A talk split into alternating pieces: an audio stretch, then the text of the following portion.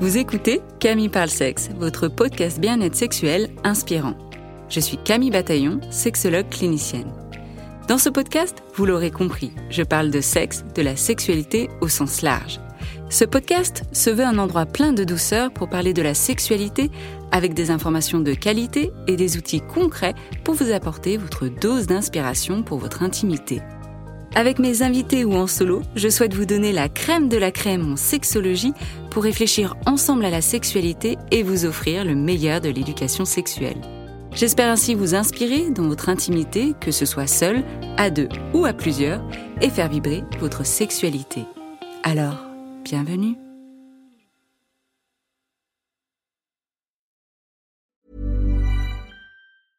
I'm Sandra, and I'm just the professional your small business was looking for. But you didn't hire me because you didn't use LinkedIn jobs. LinkedIn has professionals you can't find anywhere else, including those who aren't actively looking for a new job but might be open to the perfect role, like me. In a given month, over 70% of LinkedIn users don't visit other leading job sites. So if you're not looking on LinkedIn, you'll miss out on great candidates like Sandra. Start hiring professionals like a professional. Post your free job on linkedin.com/people today. Hey, I'm Ryan Reynolds. Recently, I asked Mint Mobile's legal team if big wireless companies are allowed to raise prices due to inflation. They said yes. And then when I asked if raising prices technically violates those onerous two-year contracts, they said, "What the f*** are you talking about? You insane Hollywood ass." F- So to recap, we're cutting the price of Mint Unlimited from $30 a month to just $15 a month. Give it a try at mintmobile.com slash switch. $45 upfront for three months plus taxes and fees. Promo for new customers for limited time. Unlimited more than 40 gigabytes per month. Slows. Full terms at mintmobile.com. Since 2013, Bombas has donated over 100 million socks, underwear, and t-shirts to those facing homelessness. If we counted those on air, this ad would last over 1,157 days. But if we counted the time it takes to make a donation possible, it would take just a few clicks. Because every time you make a purchase, Bombas donates an item to someone who needs it. Go to bombas.com slash ACAST and use code ACAST for 20% off your first purchase. That's bombas.com slash ACAST, code ACAST. On mérite toutes et tous mieux en termes de contraception. Et si je vous disais qu'une nouvelle ère en matière de contraception commence grâce à la prise de conscience de cette charge contraceptive qui finalement devrait être aussi gérée par les hommes? Maxime Labrite, infirmier de formation, conférencier et formateur, fait partie de ces acteurs du changement dans le domaine de la contraception masculine, et ce depuis plus de six ans. Il va en 2016 se pencher sur la question de la charge contraceptive et va entamer ses propres recherches sur la contraception thermique testiculaire. Il va fabriquer lui-même son remont de couilles. Il va tout nous raconter dans cet épisode. Aujourd'hui, Maxime se consacre entièrement à cette cause qui traverse de nombreuses thématiques déconstruction des masculinités, charge mentale, relations patients-soignants, place de l'industrie pharmaceutique dans les politiques de santé publique, connaissance de son corps, éthique médicale. La liste est infinie. Vous l'aurez compris, le focus de cet épisode est sur les couilles. Maxime, bienvenue sur le podcast Camille parle sexe. Merci Camille. Bonjour à tous. Merci de me recevoir. Un grand plaisir de te recevoir. On se connaît maintenant depuis euh, quelques années et, euh, et ton travail est formidable. Donc, euh, j'ai hâte que tu puisses en parler, que les gens puissent découvrir tout ça. Alors, tu es un des acteurs dans le domaine de la contraception masculine et plus particulièrement de la CMT, la contraception masculine testiculaire. Est-ce que déjà tu peux nous en dire avec tes mots qu'est-ce que c'est la CMT Déjà, la CMT, c'est l'acronyme de contraception masculine thermique. C'est le, premier point. C'est bien de me corriger. Oui, oui, oui, oui. La- c'est pour ça, la, la, la contraception masculine, déjà, ben, elle, se questionne par son nom, en fait, et la manière dont on l'appelle. Est-ce que c'est une contraception masculine, déjà? Est-ce que c'est une contraception dite masculine? Est-ce que c'est une contraception testiculaire? Euh, voilà. Est-ce qu'on peut euh, genrer la contraception encore au XXIe siècle et aborder ça de manière binaire? Euh, ou est-ce que collectivement, on est prêt aussi à repenser ces pratiques contraceptives en incluant euh, justement une, euh, une porosité dans la binarité de qui est encore euh, trop présente et trop, euh, trop pesante? Donc euh, voilà, c'est un peu comme ça que j'ai envie d'ouvrir le débat. C'est questionnez-vous sur comment vous nommez les, les- vos actions autour de vous. Et on a la chance actuellement justement d'être à une nouvelle ère, comme tu le disais justement, dans les pratiques contraceptives. Et cette nouvelle ère s'ouvre justement sur la manière dont on peut nommer les choses. On a, ce privilège-là euh, pour le moment. Donc c'est assez important de pouvoir euh, se questionner sur euh, notre manière de, nommer et d'agir dans notre quotidien, dans notre quotidien contraceptif. Donc c'est pour ça. Euh, je pense pas que la contraception soit masculine ou féminine. elle n'appartient pas en fait à une catégorie de genre. elle est la, la, contraception, c'est une, elle est elle est relationnelle. Elle est, elle est entre deux individus. Elle est à la rencontre de deux individus. Euh, très clairement. Euh, donc elle n'appartient pas à une personne, mais elle appartient en fait à une dynamique collective, à un groupe, euh, un groupe de deux personnes. et donc comme elle est à la rencontre de deux personnes, à la rencontre au final de deux identités, je pense que dans un futur proche, il serait intéressant justement de pouvoir non plus genrer les pratiques contraceptives, mais peut-être les appeler par leur aspect organique, parce que ben, il y a certes une contraception testiculaire en fait. Euh, on, pourrait le, développer comme ça. Euh, pourquoi testiculaire? Parce que ben c'est bien dans les testicules que les spermatozoïdes sont produits. Mhm. Et si euh, on, se propose ce petit pas de côté au niveau des contraceptions, donc testiculaires ou anciennement masculines, il est possible de d'intégrer tout le scope des pratiques contraceptives. Il y aurait des contraceptions pré-testiculaires, qui seraient du coup des contraceptions hormonales, les garçons. Euh, les actions d'hormones, euh, du coup, agissent avant, en fait, euh, la production de spermatozoïdes. Elles viennent stimuler la production. Il y aurait des contraceptions post-testiculaires. je pense à la, à la très très connue capote, préservatif externe, qui du coup vient de réagir justement à la sortie du sperme, donc on serait bien après l'organe. et il y aurait des contraceptions qui seraient purement testiculaire en termes de champ d'action et qui serait la thermique euh, en particulier parce qu'elle vient agir justement sur l'outil de production, sur le testicule et en le réchauffant, euh, comme vous le savez, un testicule en fait ne produit plus de spermatozoïdes. Super intéressant. On voit l'importance des mots et, et, tu as bien fait de me corriger sur la CMT. Et cette contraception qui est pré-testiculaire, testiculaire ou post-testiculaire, donc l'importance des mots. Est-ce que cette contraception, et j'entends aussi d'essayer de, s'écarter aussi du genre, alors pour ces épisodes-là, bah, c'est vrai que j'ai mis contraception dite féminine, contraception dite masculine mais c'est compliqué à savoir bah, voilà comment nommer les choses et puis pour que ça parle aux gens parce qu'en fait même contraception testiculaire il y en a beaucoup qui vont se dire mais qu'est-ce que c'est ça? Ouais, ouais. Mais justement, c'est intéressant. Moi, je trouve dans ma pratique, quand quand tu parles à des personnes ou enfin durant des ateliers, je trouve que c'est assez intéressant justement de sortir aussi un peu de la norme en termes de langage. Euh, volontairement parce que justement la, question, la personne vient se questionner sur quelque chose qui a besoin d'être questionné euh, au lieu de l'aborder euh, directement en fait sur une approche comment dire avec les freins socioculturels. Euh, si, je parle de contraception masculine, tout de suite, ça va renvoyer à des images de soit de dévirilisation, de castration, euh, on, arrive avec un bagage en fait euh, culturel et imaginaire qui tout de suite en fait va renvoyer la personne dans des dans des choses assez freinantes qu'il va falloir déconstruire. Alors que si je l'aborde d'un point de vue organique et que je parle du testicule en fait, qui est le tabou, et que du coup je le mets en lumière tout de suite et que je parle de lui, la personne en fait va être dans une interrogation. Elle va essayer de comprendre qu'est-ce que je lui raconte. Et du coup, ça m'intéresse. en mmh, termes pédagogiques, euh, d'aborder ça comme ça, parce que je, cela vient hacker un peu le fonctionnement de la personne que j'ai en face de moi, et ça vient la mettre justement dans une interrogation et donc en fait dans une phase d'apprentissage.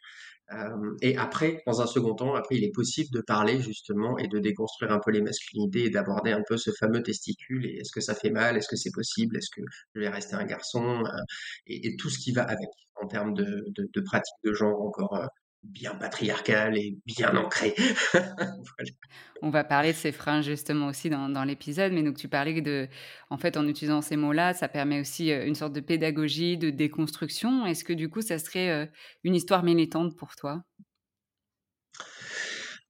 Oui, mmh, mais plus que, que militante, c'est c'est une histoire de d'activisme. Le, le, militantisme euh, à la française, euh, comment dire, dont, là, enfin, c'est là que, qu'a démarré la, cette contraception thermique.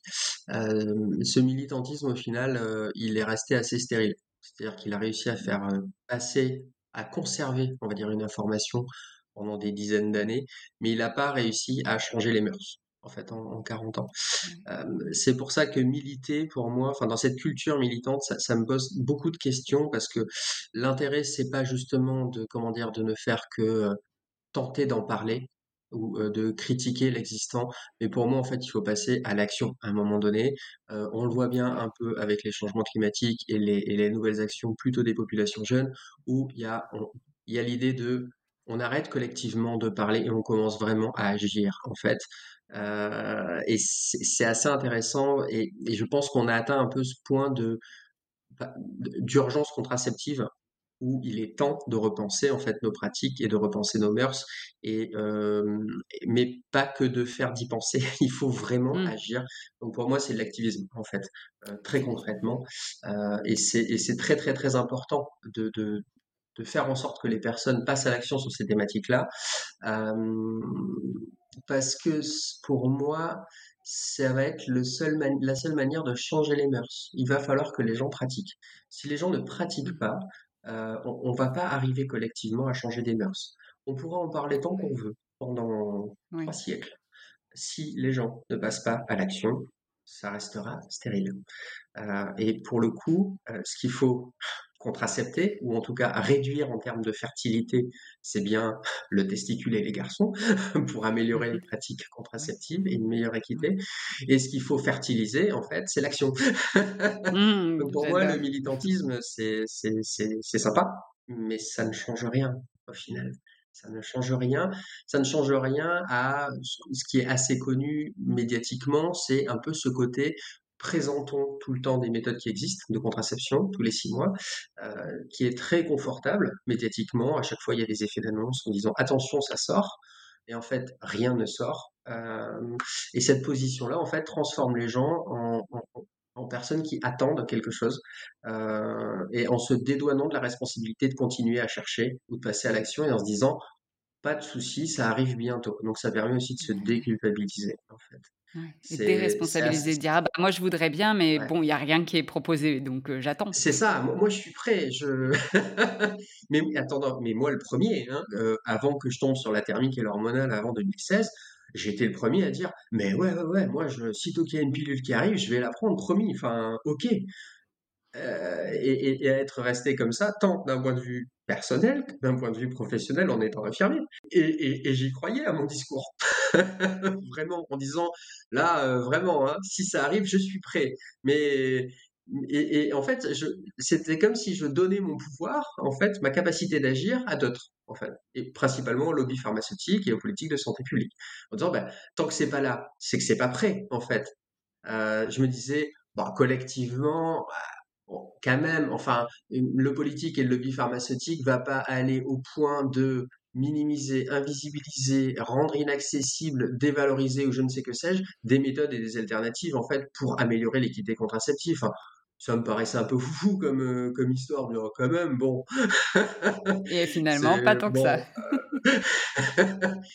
Euh, surtout depuis 2013 et 2012 avec les scandales sur la pilule et tout ça, il y a besoin en fait de, nouvelles alternatives, il y a besoin de ventiler la contraception d'une certaine manière en apportant des, nouvelles possibilités euh, pour euh, essayer de faire en sorte que les grossesses non désirées soient toujours le moins importantes possible et donc du coup tu es passé d'une phase de un peu bah, d'attente, d'attendre que finalement les choses viennent à toi à une phase activisme où là tu as décidé de créer toi ton propre Roman Couille, ton propre anothermique appelé Andro Switch. Est-ce que tu veux nous raconter un petit peu ça? Ouais, et ben donc vraiment par hasard je suis tombé sur ces méthodes de contraception et euh, d'un point de vue pro et d'un point de vue perso ça m'a quand même euh, sensiblement énervé cette histoire parce que je me suis dit mais il y a, quand même une omerta, une sorte de, consensus autour d'un silence en fait et d'une inaction euh, qui est acquise culturellement. Mais sociétalement, tout le monde était d'accord pour dire bah, il n'existe rien. Alors qu'en fait, il existait des méthodes. C'est simplement que personne n'avait envie de les développer parce qu'elles étaient considérées comme inacceptables. et puis, bah, la fameuse phrase que, j'ai entendue régulièrement, c'est la contraception, c'est une affaire de femmes. Le problème est réglé. L'idée, c'est euh, on, on remet pas les mains dedans, en fait. Ok. Donc, euh, donc ouais, je suis passé à l'action et je suis passé à On se l'action. déresponsabilise. Tout à fait, euh, tout, tout à fait. Voilà, c'est ça. C'est euh, soyons des responsables collectivement et puis et puis tout va bien. Voilà. Ouais. Et puis pour les femmes, se responsabiliser encore plus, se dire bah non, c'est une affaire de femme, donc je prends ça en charge, je prends ça sur mes épaules. Ah ben c'est sûr, en faisant ça, on, vient creuser en fait l'écart en fait entre les, garçons et les filles. On vient renforcer une position euh, patriarcale euh, du côté des garçons et on vient isoler les, les, les, les filles dans leurs pratiques contraceptives, euh, qui certes doivent toujours rester plus importantes, plus accessibles que celles des garçons parce que il faut être en alliance féministe de toute façon. Il faut que la contraception soit toujours, dire. Euh, aux mains des personnes avec des utérus, parce que bah, s'il y a une grossesse, c'est dans leur corps que ça va se passer, donc euh, c'est très très très très très important. Mais ça n'expliquait pas pourquoi euh, il n'y avait pas plus d'alternatives pour les garçons. Pour les garçons, on a quand même deux alternatives qui, qui ne sont pas en soi des méthodes de contraception pures, en fait. On a un, une protection MST-IST avec le préservatif externe qui certes sert de contraception, mais comment dire, vu son efficacité, bon, c'est pas, c'est pas top top. Et puis euh, voilà, c'est d'abord une protection et une barrière. Et l'autre méthode, c'est la vasectomie, qui est une méthode de stérilisation. euh, et qui est vendue comme une méthode de contraception. Alors qu'une méthode de contraception, le premier critère, c'est sa réversibilité. Et qui, en plus, augmente les cancers des- du, du- le risque de cancer de la prostate. Bref, on a deux méthodes Ah qui oui. sont deux antiméthodes. Ouais. Euh, et, et c'est assez questionnant, en fait, de se dire, on a, en fait, on propose aux garçons deux anti-choix. En gros, soit on coupe, soit on recouvre. Et en tout cas, à aucun moment on dit tu vas pouvoir maîtriser ta fertilité, prendre en charge ton testicule, en fait, réguler sa production. Non, on va soit couper, donc empêcher que ça sorte d'une manière ou d'une autre, soit on va recouvrir et du coup empêcher que ça sorte. Mais à aucun moment on ne touche à la fonction, en fait. Mhm. On, on vient tourner autour. et ça, c'est assez, euh, assez questionnant au final, assez questionnant. ouais. Tourner autour, peut-être parce que c'est rassurant d'une sorte, parce que si on touche à, à- au fonctionnement interne aussi, il y a peut-être cette, euh, cette- peur finalement de ce qui va se passer. Bah, moi, le premier, hein, quand je me suis remonté les testicules pour la première fois, euh, ben, j'en ai pas large non plus. hein. Enfin, je veux dire, c'est, c'est une chose de le dire, c'en est une autre de le faire. Je, comprends la réticence qu'il peut y avoir à se dire, euh, ok, alors mon testicule, je vais l'internaliser, il va disparaître entre guillemets, euh, ou, euh, ou voilà, où je vais prendre une pilule qui va avoir une action sur mon testicule pour arrêter la production. C'est, le rapport à la perte, en fait, le rapport à l'absence. La, la spermatogénèse, la production du coup de spermatozoïdes, elle se fait sur un cycle de trois mois à peu près. Trois mois pour produire un groupe de spermatozoïdes. Il y a à peu près 1000 spermatozoïdes, je crois, hein, qui sont produits à chaque battement de cœur. Donc c'est beaucoup. Ouais. Euh, et au bout de trois mois, ils sont, en gros, ils arrivent dans un réservoir, ils sont soit éjaculés, donc externalisés, soit détruits sur place. En gros, voilà, c'est un peu, un peu l'histoire. Détruit sur place, donc absorbé, absorbé par le corps. quoi. Ouais, ils sont, ils sont phagocytés, au final, ils sont, ils sont détruits. Euh, en gros, ça a une sorte de cycle de vie, un spermatozoïde. Et, euh, et, et vo- et voilà, on peut, le presque, alors on peut pas le caractériser, c'est un peu comme un ovocyte, quoi. Euh, c'est-à-dire qu'il y a, une phase de développement, de création, au final, de, la gamète. On va dire le, temps de l'enfance, le temps de l'adolescence. Après, il y a, vraiment une différenciation qui se fait, c'est-à-dire que le, le spermatozoïde est, est issu d'une cellule ronde, donc il est totalement indifférencié au départ, il ressemble à n'importe quelle cellule à la base, il ressemble à une cellule Mhm. souche, voilà.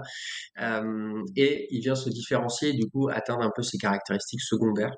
Euh, et ces caractéristiques secondaires sont basées principalement sur sa capacité, un, à se déplacer, deux, à, à survivre, euh, et trois, à transporter correctement un capital génétique. Voilà, c'est un peu son, c'est un peu son taf. Voilà. Du côté de l'ovocyte, c'est pas tout à fait pareil. Le, le- le stock d'ovocytes est prêt, en fait, à, à- de, de très très tôt dans la vie de la, de la jeune fille.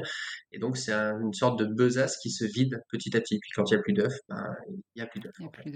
plus voilà.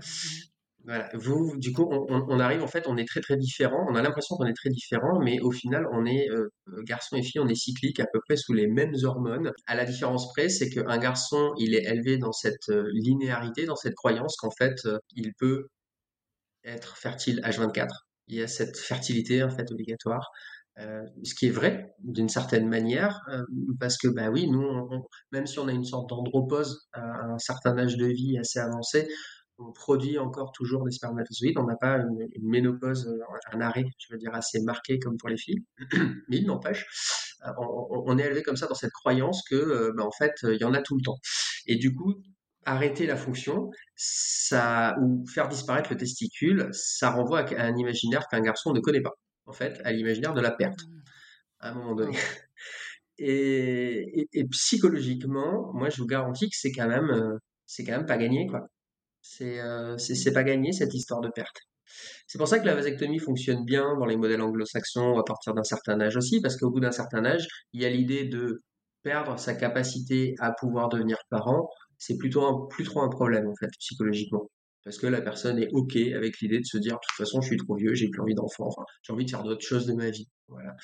Mais sur du temps jeune un garçon il n'est pas du tout élevé dans, dans une approche cyclique dans une approche de à un moment donné je suis fertile à un autre moment donné je suis infertile comme les filles avec avec le système des règles où il y a quand même en fait cette fertilité qui n'est pas disponible tout le temps en fait. Donc vous êtes habitué à perdre quelque chose pour euh, euh, ouvrir une nouvelle porte. Nous, pas du tout. Et la contraception, ça pose la question de la perte. La contraception, ça pose la question de la perte. Waouh, j'avais jamais vu ce cet angle-là. Mm.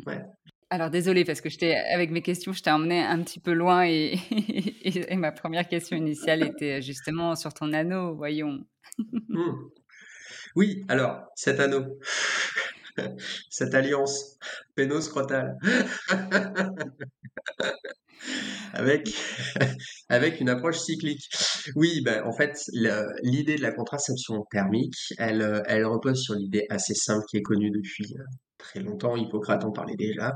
Le testicule euh, n'aime pas la chaleur. En gros, c'est pour ça que les testicules sont externalisés et euh, un peu éloignés du corps. Il faut une différence thermique de 1 à 1,5 degré avec la température corporelle, la température nasale, pour que le testicule produise des spermatozoïdes. C'est valable pour les êtres humains dans le règne des mammifères, mais il y a plein d'autres mammifères où c'est pas le cas. Les dauphins, elles sont internalisées, les testicules, donc elles sont à la température du corps et ça fonctionne très bien. Chez nous, c'est pas le cas. On a vraiment cette relation à la chaleur. Et donc, euh, depuis très longtemps, c'est étudié pour régler les problèmes d'infertilité, principalement, euh, et de se dire, bah, du coup, il faut refroidir les testicules pour que le, le, testicule produise des, euh, des, spermatozoïdes.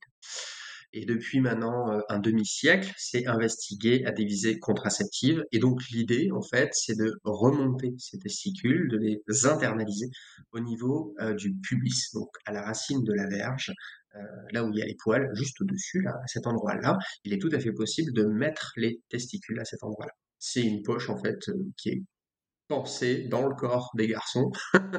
Donc c'est pas un truc foufou. Hein. Euh, pour rappel, les testicules migrent quand vous êtes dans le ventre de votre maman. Elles migrent des reins pour aller jusqu'à la poche scrotale. Donc elles font un long voyage dans le corps. Elles sont au départ bien internalisées. Donc là, le but du jeu, c'est à nouveau de les internaliser une partie de la journée, une quinzaine d'heures par jour, euh, 7 jours sur 7. Et ce cycle en fait d'exposition à la chaleur permet en fait d'arrêter de la production de, de, spermatozoïdes. Et donc pour ça, pour les maintenir dans cette poche, il faut inventer des suspensoires, parce que les testicules ne tiennent pas toutes seules. Ou alors il faut les tenir avec la main, mais vous en conviendrez, c'est pas le plus pratique. Donc il faut inventer des suspensoires. Pas toute la journée, quoi. T'imagines toute la journée tenir à la main comme ça et marcher en même temps. C'est ça, c'est ça. il faudrait, il faudrait quatre bras, bon. au moins. Ou... En tout cas voilà, c'est pas, pas top top. Donc l'idée c'est d'inventer des suspensoires, et donc les premiers suspensoires étaient en textile parce qu'ils ont été pensés dans les années 80. Donc l'idée c'est de venir au final enserrer verge et scrotum vide euh, avec bah, un anneau en silicone et des systèmes euh, un anneau en textile avec des élastiques en fait un système de harnais pour en fait que cet anneau tienne et que les testicules en fait soient maintenus dans la poche euh, au-dessus de la racine de la verge. En 2016, moi je suis arrivé avec ce postulat-là en disant ben, la thermique ça existe, en découvrant ce postulat-là et ça se fait du coup avec des objets textiles qu'on fabrique soi-même. Euh, moi j'ai pas pu le fabriquer parce que ben comprenait pas trop le principe, il y avait peu d'informations aussi à l'époque, même si c'était quelque chose qui se voulait libre et libéré et comment dire accessible à tous, en fait, ça n'était pas tant que ça, loin de là. Il n'y avait pas de tuto, par exemple, pour se fabriquer soi-même. Donc, en gros, les militants de l'époque m'ont dit, bah, t'as qu'à aller voir une couturière pour te fabriquer, ou un couturier pour aller te fabriquer toi-même ton, ton de couille. Et là, je me suis dit, je me vois mal aller voir un professionnel de la couture pour lui dire tu vas me faire avec un slip, un trou dedans et des élastiques pour me remonter les bouliches. Je voyais pas du tout le truc là. Et donc, il a été plus simple pour moi d'inventer un anneau en silicone où je me suis dit, mais fichtre, est-ce qu'un petit objet de forme annulaire ne permettrait pas d'avoir cet effet push-up, en fait, et de maintien Donc, j'ai terminé dans un magasin de bricolage et euh, je me suis rendu compte que, ben, justement, les, anneaux euh, toriques dont on sert principalement aux plomberies, permettait justement de provoquer cette ascension. Euh, bon, certes, c'était ultra désagréable et pas du tout biocompatible euh, et ergonomique, mais techniquement, la remontée, elle était là. Et donc, c'est à ce moment-là que j'ai inventé l'anneau. Et après, j'ai travaillé avec des bureaux d'études, un bureau d'études. Je me suis beaucoup inspiré du règne du vivant, donc je suis allé beaucoup chercher ce qui se faisait en biomimétisme euh, pour comprendre un peu quelle forme, quelle, quelle structure il était possible de proposer sur cette partie du corps pour que ça soit, ça puisse s'intégrer en fait, un peu comme une paire de lunettes, comme comme un vêtement, aller chercher en fait cette intelligence de l'ergonomie et des, et des volumes pour que ça puisse euh, se pluguer le plus, euh, comment dire, naturellement, le plus, en tout cas que ce soit une technicité en fait qui puisse être intégrable euh, dans la quotidien de la personne le plus simplement possible d'un point de vue technique et d'un point de vue psychologique. Parce que quand je montre un slip, un remont de couille ou un jockstrap, c'est le harnais, et quand je montre un anneau, j'ai pas les mêmes réactions au niveau des gens. Voilà.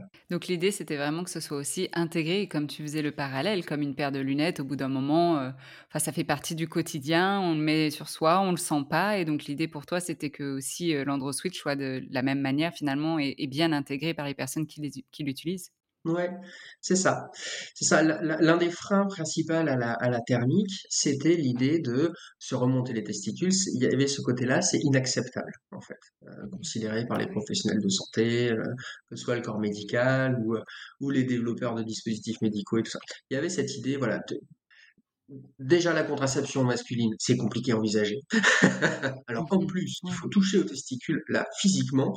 Alors là, c'était double peine, quoi. tu vois Et justement, est-ce que tu peux nous dire ouais, ouais, les plus gros freins justement face à la contraception euh, justement pour euh, testiculaire? Les, les, plus gros freins, ils sont, euh, ils sont socioculturels. Ils sont, ils, comment dire, euh, des alternatives contraceptives ou euh, repenser le, le, script contraceptif, le pattern, on va dire général, faire éclater la norme contraceptive et tout ça, ça ne peut se penser que si on part collectivement du postulat que euh, on est quand même encore dans un monde ultra patriarcal, capitalistique, que la santé a été marchandisée très clairement, que c'est un gros business et que la domination, en fait, euh, d'une partie de la population sur une autre partie est encore euh, ultra prégnant. Voilà. Euh, et pour moi, c'est là qu'est le plus gros frein. Donc, sous couvert d'émancipation et d'acquis social, la contraception dite féminine, cet accès qui, a été, qui a été acquis de haute lutte, certes, en fait, a été aussi, en fait, euh, derrière une récupération industrielle et capitalistique et patriarcale, en fait.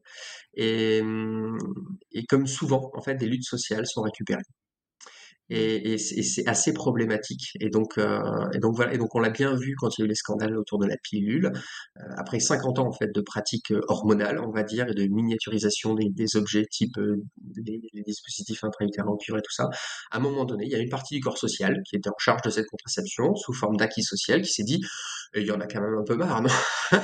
C'est-à-dire, euh, on pourrait partager peut-être? Et là, et là, il s'est rien passé, en fait. Et là, il s'est rien passé tout simplement parce que ça avait déjà été récupéré par le patriarcat et par le capitalisme. et donc, ça n'a pas changé.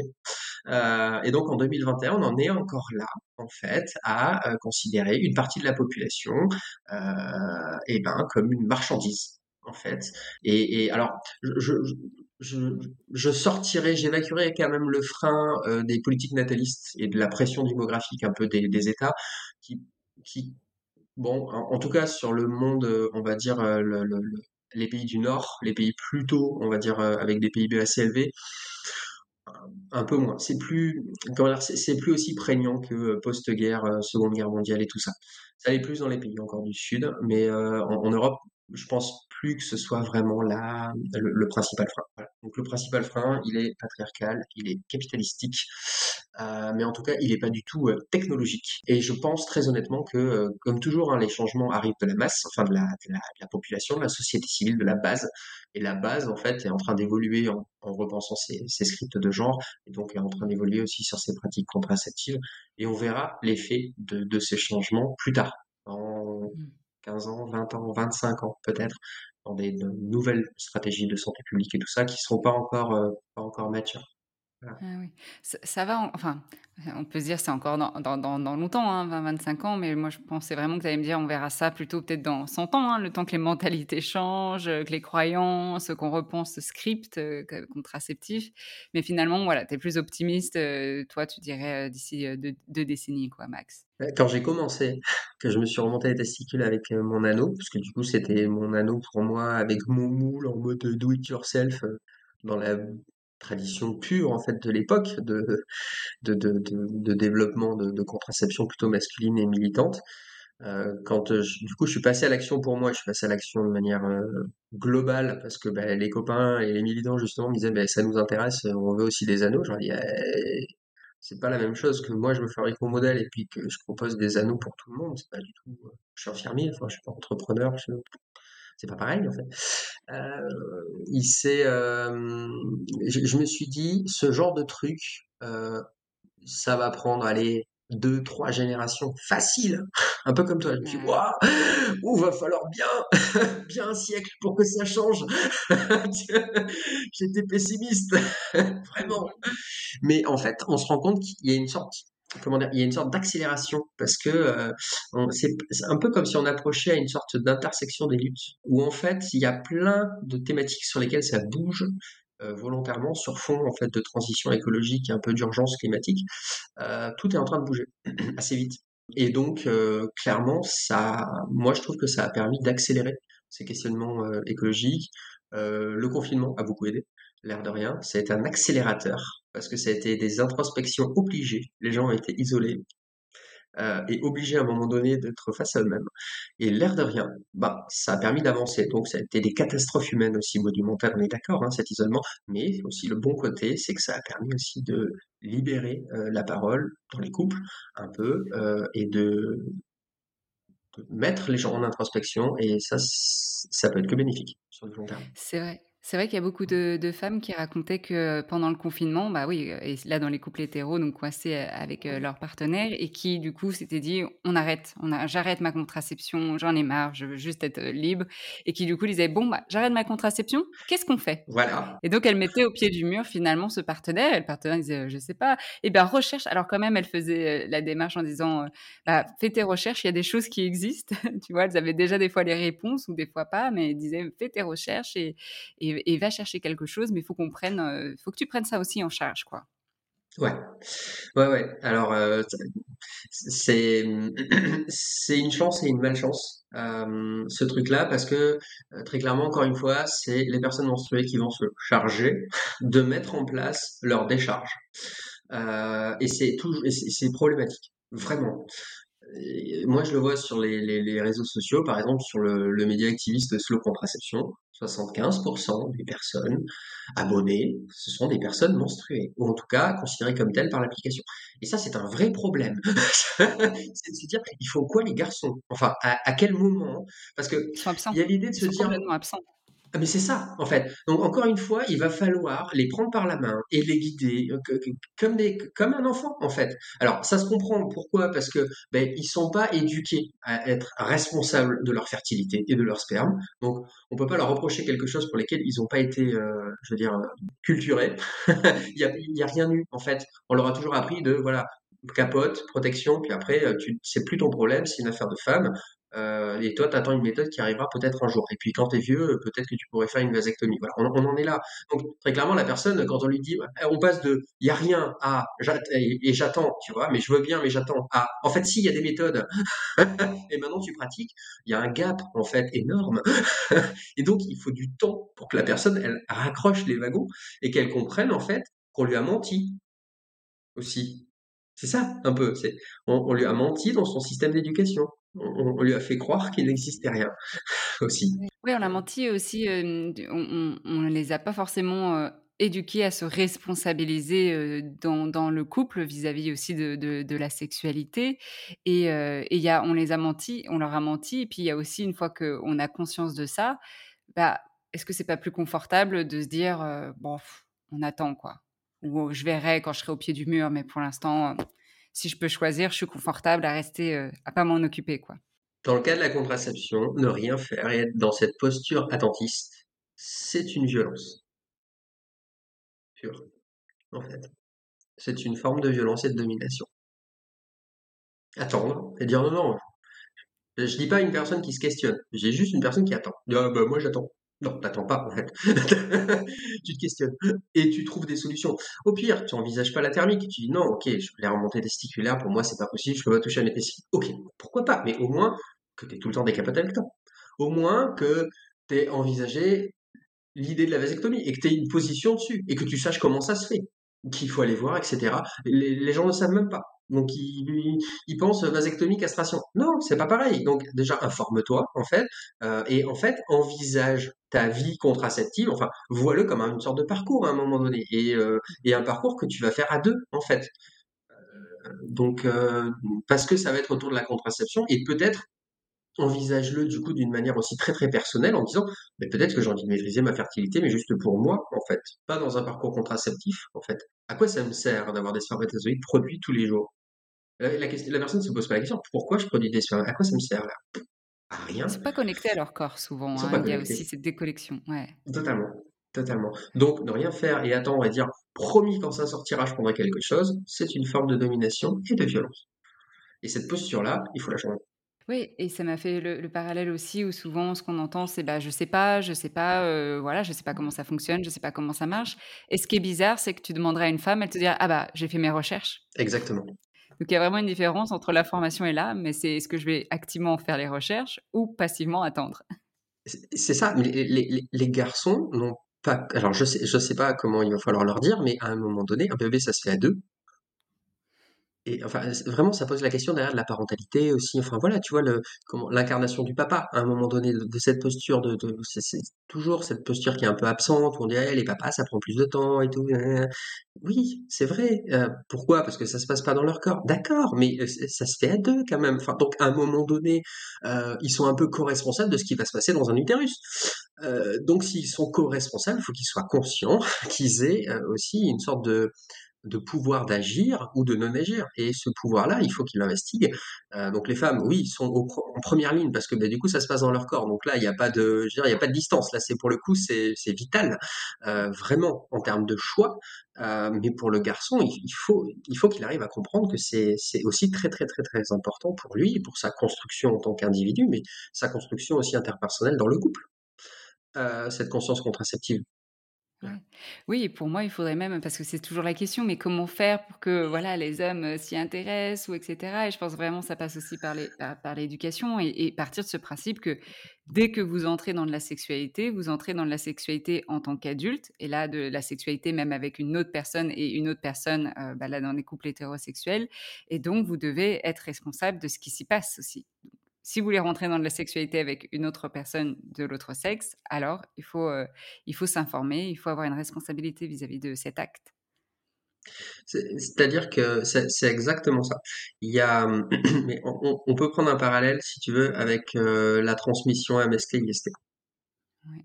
Où euh, clairement, un garçon en fait peut véhiculer énormément de pathologies tout simplement parce que organiquement en fait le, la verge en fait transmet plus euh, qu'elle ne peut recevoir en fait euh, en termes de, viralité. Et c'est une sorte d'antenne en fait. Euh, et non mais c'est vrai. Et du coup il y a eu un matraquage autour du VIH c'était une très bonne chose. Mais on le voit encore maintenant c'est toujours compliqué, malgré des campagnes de santé publique, tu vois, de matraquage d'informations pour dire aux gens, mais protégez-vous, tu vois, c'est toujours compliqué. Est-ce que les garçons ont une capote dans la poche? Et enfin, on, le voit bien. Et je pense qu'en en fait, il, faudrait encore des campagnes de santé publique, mais massives euh, et conjointes en fait sur la contraception et MST-IST. Faut mettre les deux dans le même panier en fait. Et faut il faut taper fort en fait. Et faut faut taper fort et pendant pendant très très très longtemps pour arriver à petit à petit changer les mentalités. Et encore une fois, revenir sur les prendre par la main parce qu'il y a toujours le ah oui, mais une capote, je me sens pas confortable ou je perds mon érection ou là là là. Et donc de les accompagner en déconstruisant tout ça et en leur apprenant en fait comment se servir d'une capote et l'importance puisque une fois encore, eux ne le vivent pas dans leur corps. Ils, ont, ils peuvent être asymptomatiques justement de ces IST. Par contre, pour les femmes qui sont réceptives de, ça, bah, ça se passe dans leur corps. Quoi. Hein. Elles ont les conséquences. Ouais, Ouais, ouais. C'est, c'est un peu comme euh, si le garçon a été élevé dans une déresponsabilisation totale de sa sexualité, tout simplement parce qu'il n'avait pas d'utérus. Se dire, de toute façon, ça se passe pas dans son corps. Donc, il n'y a pas spécialement besoin de le responsabiliser. En fait, c'est fou. C'est, c'est, ça se passe pas dans son corps, certes, mais c'est une action conjointe. Donc, euh, donc euh, oui, oui, oui, accès à la sexualité égale euh, éveil et responsabilisation, quel que soit au final le, le, sexe de la personne. Quoi, il faut qu'il y ait il y a un mode, euh, je veux dire, à l'adolescence, euh, autant on reconnaît, tu vois, la période de règles, l'apparition des règles, on en avait déjà parlé, mais voilà, l'apparition du sperme, c'est pareil, il n'y a pas du sperme depuis la toute petite enfance. À un moment donné, il y a du sperme. Avant, il n'y en avait pas. Il y a bien un moment dans la, dans la vie du jeune adulte, euh, il y a un moment de basculement entre je suis fertile, je suis infertile, en fait, je suis en incapacité de procréer et je suis en capacité de procréer. Il y a bien un temps qui se fait euh, qui est totalement invisibilisé, donc il y a une absence de rituel autour de ça, mais euh, il faudrait que, voilà, ben, les filles vont voir le gynécologue, mais tous les garçons devraient aller voir au moins une fois dans leur vie, genre à 18-20 ans, un andrologue ou un sexologue, pour faire le point sur MST, IST, sexualité aussi. ça, c'est très, très Éducation sexuelle. Eh oui, c'est ça. comment, comment choisir le bon préservatif? Eh, Exactement, exactement. Comment euh, donner du plaisir, comment recevoir, qu'est-ce que c'est, qu'est-ce que c'est le consentement, etc. Et aussi peut-être, euh, et aussi la contraception. Quoi. Euh, et, et de rien, faire un petit, un petit check euh, de santé, d'andrologie, pour que, pour que les garçons arrivent dans des parcours de santé en prévention et non plus quand ils ont du pathos, en fait. Qu'ils aient conscience que, ben oui, la zone urogénitale, ben, c'est une zone qu'il faut checker, euh, peut-être moins souvent qu'une zone urogénitale pour les femmes, pour plein de raisons organiques, euh, mais mais en tout cas qu'il faut checker en fait et qu'il faut vérifier et le gros avantage chez un garçon on peut vérifier aussi sa fertilité parce que ça sert à rien qu'un couple ait des pratiques contraceptives si au départ l'un des partenaires est de toute façon stérile il faut être à peu près clair. Ou, tout du moins, on peut adapter les pratiques contraceptives en fonction du degré de fertilité du couple. Euh, voilà, ça, ce, serait, ce, serait intéressant, ça aussi. Voilà.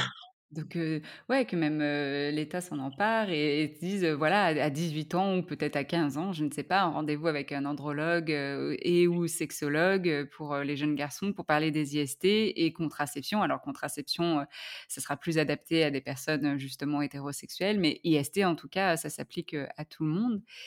Et alors, tu parlais des changements aussi de, mentalité. Et, quand on avait collaboré ensemble lors du premier colloque sur la contraception masculine en Belgique en février 2020, qui s'intitulait Focus sur les couilles, qu'est-ce qui a évolué depuis? Est-ce que tu vois des changements même dans les nouvelles générations?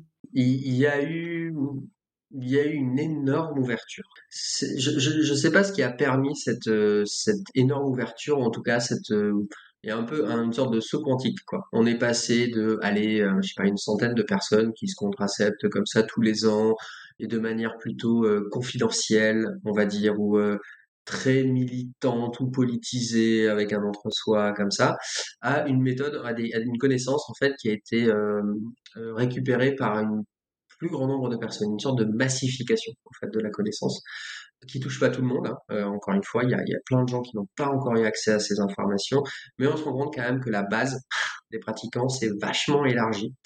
Euh, et du coup, ben, les, les, populations pratiquantes en fait sont beaucoup plus diverses. Euh, ça, c'est vraiment le, le, le, premier point, c'est la, c'est la massification des usagers. Euh, cette massification des usagers, elle est allée de pair aussi avec euh, la redécouverte, on va dire, parce que, du corps médical, de ces alternatives contraceptives. Parce qu'en gros, le corps médical était quand même au courant que ça existait, mais euh, l'avait considéré comme... euh, Enfin, l'avait mis dans un coin, en disant Pas important. Ça a l'air compliqué, euh, pas Ouais, important. ça, ça a l'air compliqué, ça fait mal, c'est pas. Les médecins aiment bien parler de performance contraceptive aussi, et ils trouvent que la remontée testiculaire, c'est pas une méthode performante. C'est là, très questionnant. tu as, toutes les personnes qui utilisent du coup des, des contraceptions, des pilules, des dispositifs intra-utérins, des choses comme ça qui passent par tellement de, de souffrances, de conséquences euh, et de poids, de charge mentale et qui ont envie de secouer en disant mais de quoi vous nous parlez là? Exactement. Exactement. Ben oui, mais une pilule, les, les dogs vont te dire, mais la pilule contraceptive, au moins, bah, c'est efficace dans le mois. Enfin, tu vois, en, en quelques, quelques jours, c'est bon. Euh, les méthodes contraceptives pour les garçons, il y a une sorte de frein, euh, une sorte de plafond de verre physiologique qui fait que, ben, il faut attendre trois mois. Parce que le cycle, c'est trois mois. Donc, hormonalement, euh, une vasectomie, ou une, thermique, ou ce qu'on veut, de toute façon, il faudra attendre trois mois. Il n'y a que les méthodes euh, barrières externes, donc euh, capote externe, qui a une efficacité immédiate. Mais toutes les méthodes qui vont être développées n'auront que des efficacités différées. Et ça, d'un point de vue euh, médical, en fait, il trouve que euh, le corps médical trouve que c'est pas intéressant, en fait, parce qu'il y a l'idée d'avoir une méthode de contraception tout de suite, une sorte d'immédiateté dans le parcours contraceptif avec une efficacité immédiate. Mais Et ils pensent ça, pas du coup au combo parce que ça pourrait très bien être l'anneau, tu vois, l'anneau thermique ou, ou remonter euh, ses couilles, plus le préservatif qui est immédiat en attendant. Et trois mois, c'est rien en fait euh, sur l'échelle d'une vie. bien sûr, parce que les médecins voient le parcours de l'usager dans son, dans son parcours contraceptif comme un parcours purement individuel, donc isolé, et non pas partagé, dans une dynamique de couple. Et, euh, et j'ai perdu le fil de ce que je voulais dire. Euh, donc ouais, un parcours isolé. Ouais, dans un parcours, euh, parce que les médecins, du coup, ils, ils pensent pas à ce combo, donc parce qu'ils le pensent pas, parce qu'ils pensent pas du coup à cette relation finalement, ils prennent que l'individu seul vis-à-vis de ça. Ils pensent à l'efficacité, à la performance, ça doit être tout de suite maintenant le résultat. Et ils pensent à quoi d'autre? Alors en France, c'est vrai, euh, en modèle anglo-saxon, c'est moins vrai ce que je vais dire, et ils pensent surtout à la thune, à l'argent qu'ils vont se faire. Ah, comment ça? Bah, un médecin, il, il fait médecin parce que certes, il a des belles pensées humanistes, mais c'est aussi pour gagner sa vie. On est d'accord avec ça. Il travaille aussi pour gagner de l'argent. Et en France, la, la médecine est pratiquée de telle manière que un médecin est payé euh, en fonction du nombre d'actes qu'il prescrit, et non pas en fonction du nombre de personnes qu'il suit, quel que soit l'acte qu'il prescrit. Ça, c'est le modèle anglo-saxon. Il est payé en gros euh, au nombre de chaque chaque un patient en fait, c'est un forfait qu'il a. Il a X argent pour X personnes qui suit. En France, c'est pas comme ça qu'il est payé. En France, il est payé à l'acte. Donc, il- qu'il ait un patient ou 100 patients, ça change que dalle. Par contre, s'il prescrit 100 trucs, eh il va être payé sur ces 100 trucs. Euh, s'il prescrit rien, il sera pas payé, en fait, sur, euh, il, sera, il, aura pas grand chose, il aura juste sa, sa, sa consultation en tant que telle, mais il aura, il pas plus. Et ça, c'est un vrai problème, en fait. Et donc, la contraception euh, masculine, enfin, pour les garçons, pour ça aussi qu'elle n'est pas développée, c'est que, mais on le voit sur la vasectomie, hein, la vasectomie, très clairement, c'est un acte qui n'est pas très valorisé financièrement par la sécurité sociale. Donc, en gros, c'est pas intéressant financièrement pour un urologue ou un andrologue, un, un médecin généraliste. Un médecin généraliste devrait pouvoir faire aussi des, des vasectomies ou des sages-femmes. C'est pas très intéressant pour lui. Ça lui rapporte, ça lui rapporte 100 euros la vasectomie. Oui, parce qu'en fait, c'est parce que le, le- le patient, du coup, ne vient qu'une fois et puis c'est fini, ou vient euh, peut-être une fois par an au lieu de revenir tout le temps pour euh, peut-être une pilule un peu plus souvent. euh. Exactement. Exactement. Donc, euh, donc comme c'est pas très bien valorisé aussi financièrement, les médecins ils s'y engouffrent pas non plus quoi. Parce que ben l'air de rien, ben euh, voilà, enfin faire une prescription pour des capotes, euh, ça va pas leur rapporter grand-chose. La vasectomie, comme je vous ai dit, ça rapporte pas grand-chose. Et en plus, c'est une intervention médicale qui est qui est soi-disant obligatoire, enfin qui, ne peut être pratiquée que dans un milieu hospitalier. Alors qu'on peut faire ça euh, dans une chambre d'hôtel, on peut faire ça, euh, on n'a pas besoin d'une infrastructure hospitalière pour faire une vasectomie, c'est faux. Euh, donc il y a plein de contraintes qui font que c'est c'est pas développé en fait, c'est parce que c'est c'est compliqué à mettre en place. Il y a un délai de réflexion de quatre mois. Enfin, il y a c'est pas simple quoi. C'est pas euh, c'est pas simple. Ouais, mais c'est pour ça que c'est important d'avoir aussi ce genre d'informations, comme tu disais, un peu démédicaliser la santé, mais enfin, dans le sens, où les gens ont besoin de cette information pour reprendre pouvoir sur leur corps et leur santé et pouvoir affirmer. C'est-à-dire que s'ils ont fait le choix, par exemple, d'une vasectomie, presque peu importe si le médecin dit non, alors, sauf s'il y a des raisons, euh, des contre-indications, mais s'il n'y en a pas, s'il dit non, alors c'est peut- peut-être de se dire, bon, bah, ce médecin, il n'est pas là pour mon, pour mon bien-être, il est peut-être là, peut-être plus pour, euh, pour euh, l'argent, et donc peut-être se référer à une autre personne plutôt que d'arrêter ce projet de vasectomie. Tout à fait, tout à fait. Il y a, alors c- c'est une, une histoire qui est sortie il y a pas très longtemps en France, pareil du côté de Bordeaux. C'est une histoire particulière. Ça fait pas office de loi, mais c'est pour donner un peu l'ambiance au niveau de la vasectomie. Un garçon a voulu faire du coup une vasectomie, donc ça a été compliqué. Le temps de trouver un, un médecin qui veuille bien parce qu'il était jeune. Euh, donc euh, c'est toujours compliqué pour faire les, les vasectomies pour les jeunes. Le corps médical freine toujours un peu les cas de fer. La ligature des trompes, c'est encore pire. C'est pareil. Bref, Mhm. c'est scandaleux. Le gars s'est retrouvé à faire sa vasectomie. Euh, il était au RSA, il n'y avait donc pas beaucoup d'argent. Donc, bien sûr, il y a toujours des dépassements d'honoraires dans ces cas-là. Donc, c'est c'est là où le médecin vient justement survaloriser l'acte, en fait, pour gagner un peu plus, en fait. Déjà, il paye. Et la vasectomie a été codifiée dans l'hôpital où il l'a fait comme une opération de chirurgie esthétique. Donc, il s'est même pas retrouvé, il, il, même pas pu être remboursé de sa vasectomie. Euh, la vasectomie, ce n'est pas de la chirurgie esthétique, d'accord? Chirurgie esthétique n'est pas remboursée pour la simple et bonne raison que c'est de la chirurgie esthétique. C'est pas, c'est pas dans le cadre d'une pathologie. Voilà, en tout cas, le- le- cette forme-là. Et du coup, c'est pour dire à quel point c'est, c'est c'est compliqué, quoi. C'est compliqué d'accès, c'est, euh, ça peut du coup être coûteux aussi pour la personne qui le pratique. Et on le voit, les, les professionnels de santé sont tout sauf avertis, sont capables en fait de mal codifier aussi ces actes-là qui pourtant sont quand même euh, euh, reconnus et utilisés depuis le début des années 80 en France. hein. Ça a mis très très longtemps avant d'être euh, légal la, la- la Mhm. vasectomie. Donc euh, voilà, c'est très très très questionnant quoi. Il y a beaucoup de choses à, à changer, on voit, à plusieurs niveaux, quoi. Pas au niveau juste des individus, mais au niveau de la société, puis au niveau de, de la structure aussi euh, des, des médecins ou des milieux euh, de professionnels de santé. Et alors, pour euh, les contraceptions du futur, là, est-ce que, est-ce que si on peut justement être euh, optimiste et, et- et se dire, bon, bah, il y a de la recherche qui est faite à ce niveau-là, qu'est- qu'est-ce qu'il y a de proposé pour le futur? Peut-être un futur proche, hein, je ne sais pas. Alors le, le futur immédiat, tout de suite là, c'est euh, clairement que déjà les garçons euh, s'informent et gagnent en responsabilité. Ça, il n'y a pas besoin. Enfin comment dire. On n'a pas besoin de grandes politiques de santé publique pour que ça se passe comme ça. On a simplement besoin que les gens changent individuellement. Ça peut aussi passer voilà par du changement euh, individu par individu et donc euh, faisons société nous-mêmes et euh, informons-nous nous-mêmes et aidons-nous à évoluer. Donc euh, il y a une énorme médiathèque sur le site de Torem. Euh, voilà, que, euh, que les personnes menstruées voilà puissent aussi se décharger de cette manière en disant bah, en fait tu vas t'informer par toi-même, tout est tout est là. C'est prêt. Voilà, donc euh, c'est vraiment le temps immédiat. Dans le temps immédiat, il y a continuer à pratiquer les contraceptions euh, thermiques et hormonales. Avec les contraceptions thermiques, c'est soit par l'intermédiaire d'un collectif, soit se fabriquer soi-même son dispositif, soit acheter euh, des, euh, des, des anneaux AndroSwitch. Alors les anneaux AndroSwitch, les ventes sont suspendues, mais un artiste a repris la main et propose par l'intermédiaire de son site Coucou Coucou, qui est connecté à Torem, des, objets décoratifs, donc des talismans euh, réversibles euh, que vous pouvez poser sur votre cheminée ou détourner d'usage, comme tout objet de mercerie que vous détournerez pour fabriquer un jockstrap. Donc la lutte, elle est maintenant, elle n'est pas dans l'attente. Maintenant, on passe à l'action. Ça, c'est le premier point. Immédiatement, ce que les gens peuvent faire, et je les invite fortement, on a créé une coopérative qui s'appelle Entrela.coop.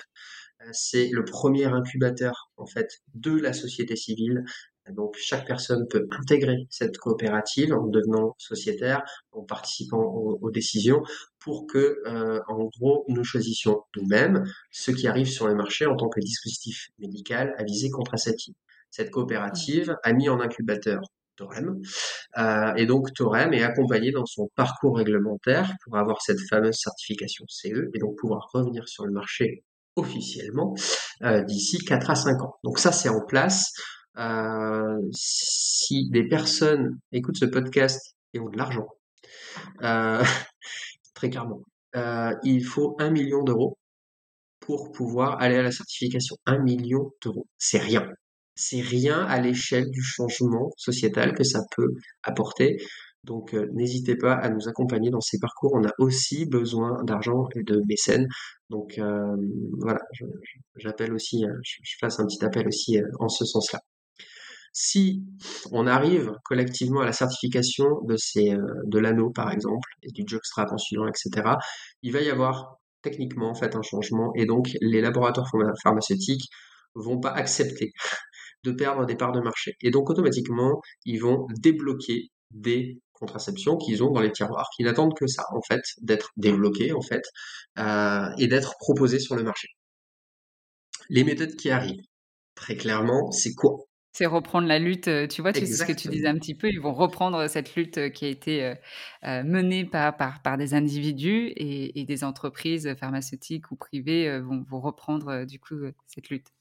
Exactement. En fait, faut les, faut les attaquer sur leur propre système. Faudrait les attaquer aussi d'une manière assez simple. Euh, quand est-ce qu'il y aura une politique de santé publique aussi un peu plus activiste et qui va se mettre à taxer?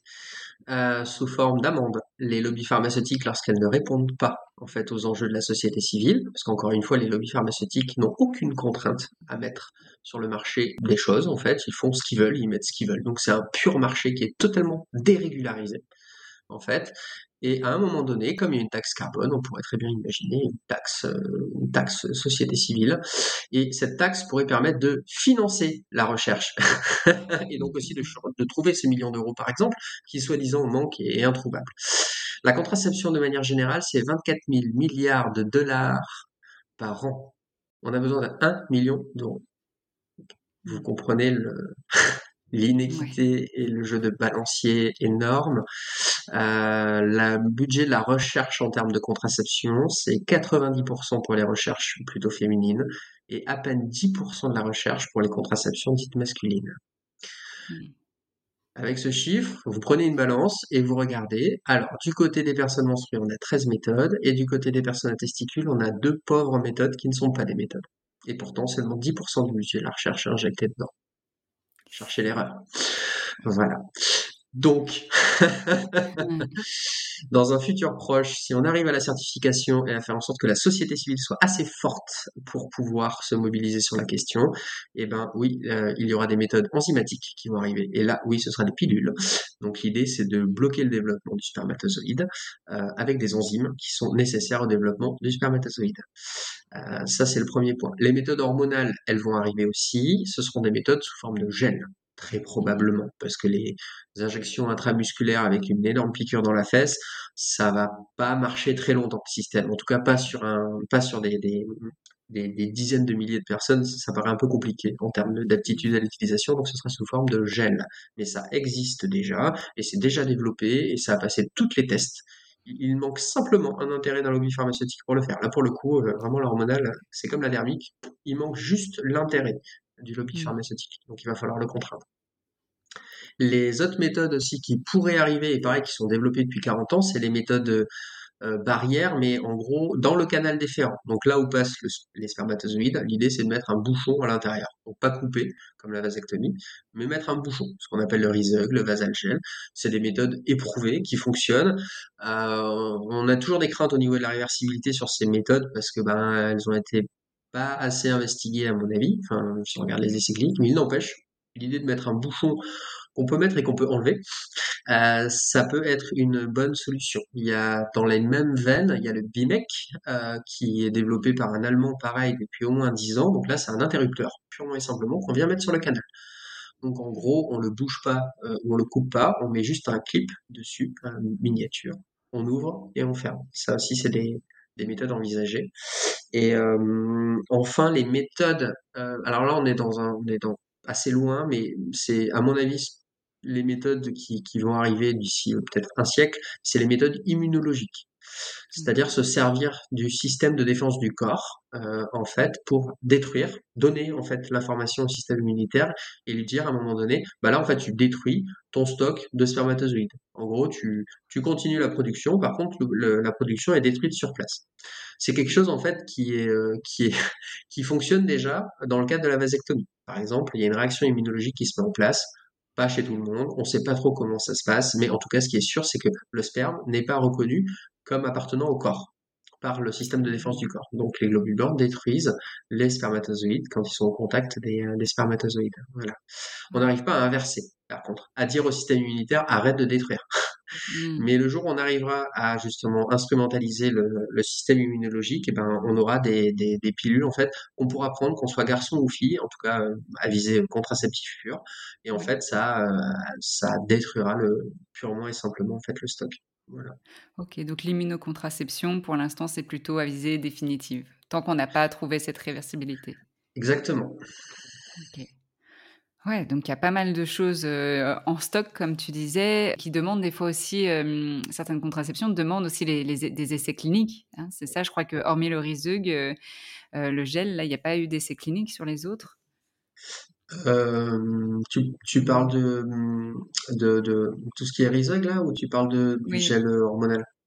Non, le Rizug, pardon, ouais. Le, le- alors le Rizog, donc le, le bouchon qu'on met dans le, dans le Mhm. canal déférent, il y a eu beaucoup de tests en Inde. Euh, il y a encore quelques années, il y a eu une sortie pareil de, de pas mal de tests. Ils ont testé euh, l'efficacité, l'acceptabilité, euh, on va dire le l'absence ou le peu d'effets secondaires, parce qu'il n'y en a pas beaucoup. Et ce qu'ils n'ont pas testé vraiment chez le, chez le, chez le garçon, c'est la réversibilité. C'est un peu ce qui Mm. pêche. Euh, c'est pareil, ça a été testé aux États-Unis, hein, ça a été, ça a été récupéré, ça s'appelle le Vasalgel euh, par la fondation euh, Bloomberg. Et c'est pareil, ça a été testé, mais on, on a du mal à avoir accès aux données cliniques sur la réversibilité. Il y a quelque chose qui cloche de ce côté-là. On ne sait pas pourquoi, mais en tout cas, c'est compliqué d'avoir les données. Voilà. Voilà. Et c'est l'une des raisons pour lesquelles c'est ça s'est pas développé. Voilà. Ils ont testé la réversibilité chez les primates, donc, euh, mais chez les garçons, ils sont ils ils l'ont pas testé. Je rajouterais quand même une autre méthode de contraception qui euh, existe, euh, c'est l'utilisation de la silodoro- silodorosine, je crois, si j'ai bonne mémoire. La silodorosine, c'est une, c'est une sorte de bêta-bloquant. En gros, ça vient se mettre en fait sur les récepteurs de certains muscles, les muscles lisses. C'est plutôt utilisé euh, justement sur les gens qui ont des problèmes cardiaques ou d'hypertension. En gros, ça vient, ça vient assouplir en fait les, les, les tuyaux dans lesquels passe le sang, en gros. Et, euh, et c'est utilisé par exemple dans les cadres de l'hypertrophie de la prostate. Quand la prostate grossit, en fait, du coup, ça peut faire mal. Et donc, le plancher pelvien, donc là où est le, la prostate, c'est en gros, c'est une sorte de hamac avec plein de, de muscles dans tous les sens. Et ce plancher pelvien, en fait, avec des bêta-bloquants, en fait, il s'assouplit. Et en fait, ça permet justement d'éviter d'avoir mal quand on a une hypertrophie de la prostate, mais ça a une autre action. Comme le plancher pelvien est assoupli, en fait, quand il y a éjaculation, en fait, il y a contraction du plancher pelvien. Et donc, si le plancher pelvien est assoupli, il n'y a pas d'éjaculation c'est une, une contraception en fait purement mécanique où en fait euh, ben, les muscles sont tellement souples qu'au final, oui, il y a plaisir, oui, il y a production de spermatozoïdes, mais le plancher pelvien ne fait pas son action contractile en fait pour éjaculer et, et- évacuer du sperme. Et donc du coup en fait c'est c'est une ce qu'on appelle une éjacula- une anéjaculation. Il n'y a pas d'éjaculation en tant que telle. Et euh, ça c'est des il y a une érection? Parce que y a, bien les sûr. personnes peuvent se demander est-ce que Oui, l'érection est quand même là? Non, non, il y a une érection. C'est des, alors c'est, il faut le prendre quelques heures avant l'activité sexuelle. Enfin, le, en- quand on, envisage d'avoir un rapport sexuel avec une éjaculation et dans un, dans le cadre d'une, d'une, euh, d'une relation pénoscrotale, enfin bon, hétérosexuelle, cisgenre et tout ça. Mais en tout cas, euh, voilà, c'est des, donc des choses qu'on prend en fait, euh, qu'on on peut se mettre le corps, se charger de, de cette, de cette molécule euh, quotidiennement.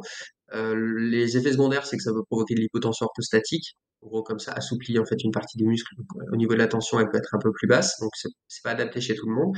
En tout cas, c'est euh, c'est une possibilité. Et ça, c'est un médicament qui existe, qui est sur le marché, qui a une autorisation de mise sur le marché pour l'hypertrophie de la prostate. Dans les effets secondaires, c'est noté attention anéjaculation. Intéressant. Ouais. Et ça, c'est un médicament. C'est pas euh, comment dire. Là, on peut pas dire ouais, mais attends, peut-être que ça provoque un cancer de, la prostate ou je ne sais que c'est. Enfin, c'est des médicaments qui sont utilisés dans le corps des garçons depuis au moins 10 ans. Enfin, on- du coup, là, là, on, on- on sait au niveau des effets secondaires ce que ça peut faire et on est, on est sûr que ça a un effet contraceptif. Et ben ça, c'est toujours pas sur le marché pour proposer une contraception. Pourtant, c'est là.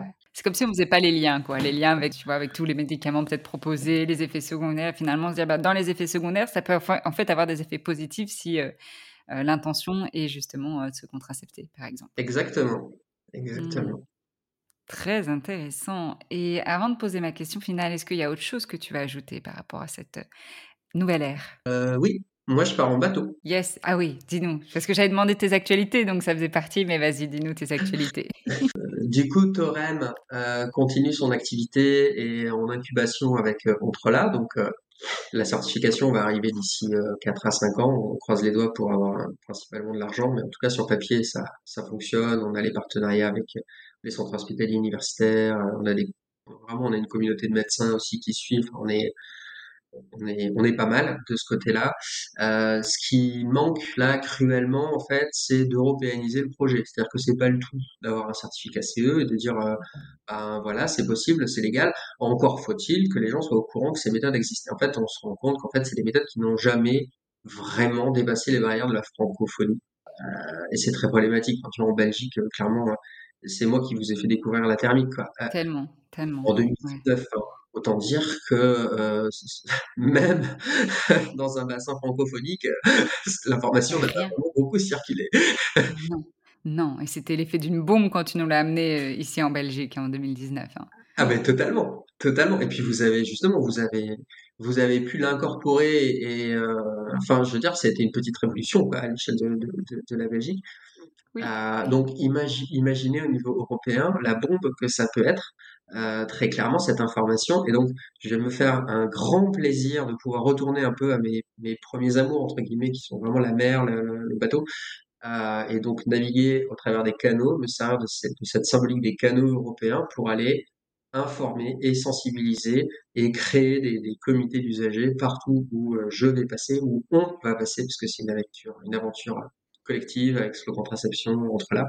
Et donc euh, l'enjeu, c'est de voilà mettre en place des comités d'usagers euh, dans plein de villes d'Europe et dans plein de zones rurales aussi pour faire un maillage en fait d'acteurs en lien avec euh, à chaque fois des médecins, des associations locales et pour petit à petit en fait européaniser cette connaissance pour que quand oui on aura une certification et eh ben les, populations en fait soient prêtes dans leur bassin socioculturel respectif donc c'est une, grande aventure qui commence et que que vous pourrez suivre aussi euh, prochainement. Mais euh, voilà, on s'est rendu compte que sans, enfin, je veux dire, euh, voilà. Encore une fois, on l'a vu sur la vasectomie, c'est pas la légalisation de la vasectomie qui a fait un boom en termes de pratique en France, par exemple. Ce qui a fait un boom, c'est, euh, bah, du coup, on sait pas trop pourquoi, d'ailleurs. Mais là, depuis deux ans, euh, boom. Les médias qui le montrent sous un autre aspect, peut-être qu'ils prennent vraiment au sérieux aussi. Alors oui, oui, les, les, médias, ouais, ouais, ont, vraiment changé de, de leur fusil d'épaule vraiment sur les pratiques contraceptives. Mais alors, sur la thermique, ça a été radical. Hein. On est passé de méthodes qui étaient euh, considérées comme risibles, enfin mmh. totalement déconnectées à une réalité. C'était du, du, charlatanisme, enfin tout y passait hein, vraiment. À quelque chose de non, c'est sérieux, c'est bien, on cautionne et on y va. Ouais, mais non, le pouvoir médiatique a, a permis aussi de révolutionner un peu les, un peu les pratiques. Donc, euh, donc voilà, donc on, là, l'idée, c'est aussi de tenter justement un mouvement européen. Avec, euh, avec ce bateau. Voilà. Bravo. Donc on peut suivre tes aventures, on peut sponsoriser, j'imagine, pour les personnes qui écoutent, qui veulent sponsoriser ton, ton voyage, c'est possible aussi? Ouais, c'est possible aussi. C'est euh, tout à fait possible. Il y a un site qui s'appelle Les Contraceptés ou The Contracepted parce que je, ça va être, euh, je pense, en anglais principalement. euh, donc oui, oui, vous pouvez suivre. Euh, depuis Torem aussi, il y aura des liens. Euh, enfin, vous avez des liens aussi pour pour retrouver l'activité. il y aura une page Instagram et donc donc ouais, le, le, le but du jeu, ça va être de parcourir l'Europe pendant 4 à 5 ans à peu près, le temps de la certification. Et donc chaque année sur la période plutôt euh, printemps-été euh, de, de, de, faire une partie de l'Europe. Et donc le, le, tour commence en 2023 avec euh, la Suisse, l'Allemagne et les Pays-Bas. Et le bateau sera hiverné pour, pour 2023 en Angleterre parce que c'est pareil, les Anglais ne, connaissent pas cette méthode-là.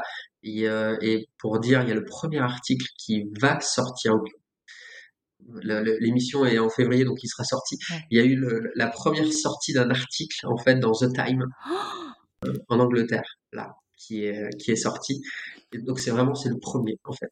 La première fois qu'ils vraiment ils en, ils en entendent parler donc dans un, dans un média de référence. Et donc oui, l'hiver se fera en Angleterre parce que voilà c'est euh, l'hiver sera chaud. L'hiver sera chaud auprès du poil en effet.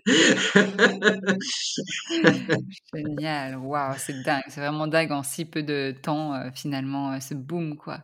Et alors ma question finale, si les gens devaient retenir qu'une chose de la sexualité ou de l'éducation sexuelle, qu'est-ce que ça serait pour toi La première chose qui te vient en tête? Pour moi, je, pense que ça passe par un temps d'écoute. Je pense. L'écoute de soi et l'écoute de l'autre, en fait. Parce que euh, c'est une, c'est une connaissance qui, enfin, je veux dire, l'accès à la connaissance et euh, sur cette sur cette thématique-là est, est encore trop faible. L'accès au consentement aussi, cette culture du consentement est, est pas encore assez développée. Et je pense que ouais, le, le, le principal chantier, il va être sur euh, l'écoute en fait de soi et de l'autre. Si pour moi, c'est un peu le message que j'ai envie de faire passer quoi. Avant de justement, avant de vous activer, avant de passer à l'action, euh, commencez par écouter et, euh, et après agissez. Un temps d'écoute, écoute avec un grand E et ensuite euh, agir. Maxime, merci beaucoup. Je te souhaite du coup un, bon voyage, bon vent. Merci. et, merci pour tout, pour tout ce que tu mènes euh, de front et ton activisme. Et, et vraiment, merci pour tout ça. Merci Camille. Merci de m'avoir reçu. Et voilà, c'est la fin de cet épisode. Si vous êtes arrivé jusqu'au bout et que vous m'écoutez en ce moment, c'est que cet épisode vous a plu, que vous avez appris des choses, ça je l'espère. D'ailleurs, n'hésitez pas à m'en faire part sur les réseaux sociaux ou encore mieux de laisser un avis sur votre plateforme d'écoute, par exemple Apple Podcast. Si vous avez des suggestions d'invités ou de thématiques, n'hésitez pas à me le dire sur mon compte Instagram Camille Parsex où je partage également des informations si cet épisode vous a fait penser à une amie, à votre voisin, à peut-être des patientes, des clients ou même à votre partenaire, partagez cet épisode avec un message tout doux. En attendant de revenir dans vos oreilles, je vous souhaite de belles expériences intimes. À tout bientôt!